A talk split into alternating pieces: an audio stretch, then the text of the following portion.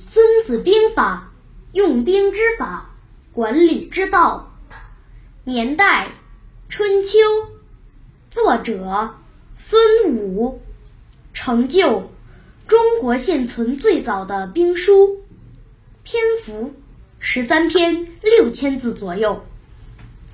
古时候，君王的妃子和君王一样，在普通人的眼里是不可侵犯的。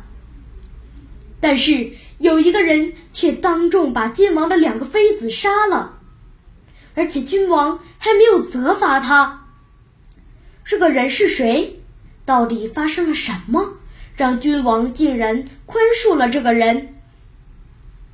这个敢以下犯上的人，就是历史上著名的大军事家孙武。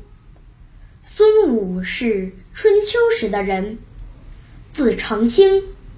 吴国重臣伍子胥向吴王阖闾推荐孙武做大将军。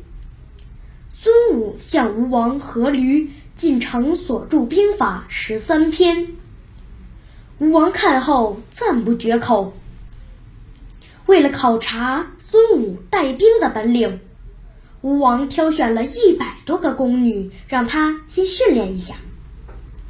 孙武把这一百多个宫女分成两队，还选了吴王两个宠爱的妃子当队长。可是宫女们都不按照军令行事，孙武就把两个当队长的妃子给杀了。从此以后，宫女们就开始规规矩矩的训练了。孙武把吴王宠爱的妃子杀了，吴王肯定不高兴。孙武就向吴王解释：令行禁止，赏罚分明。这是兵家的常法，对于士卒的一定要威严，只有这样，他们才会听从号令。吴王听了孙武的解释，觉得也有道理，就不再生气了。孙武向吴王进呈的兵书就是《孙子兵法》。《孙子兵法》记载了孙武一生的军事智慧，被奉为兵家经典。它是中国现存最早的兵书，也是世界上最早的军事著作。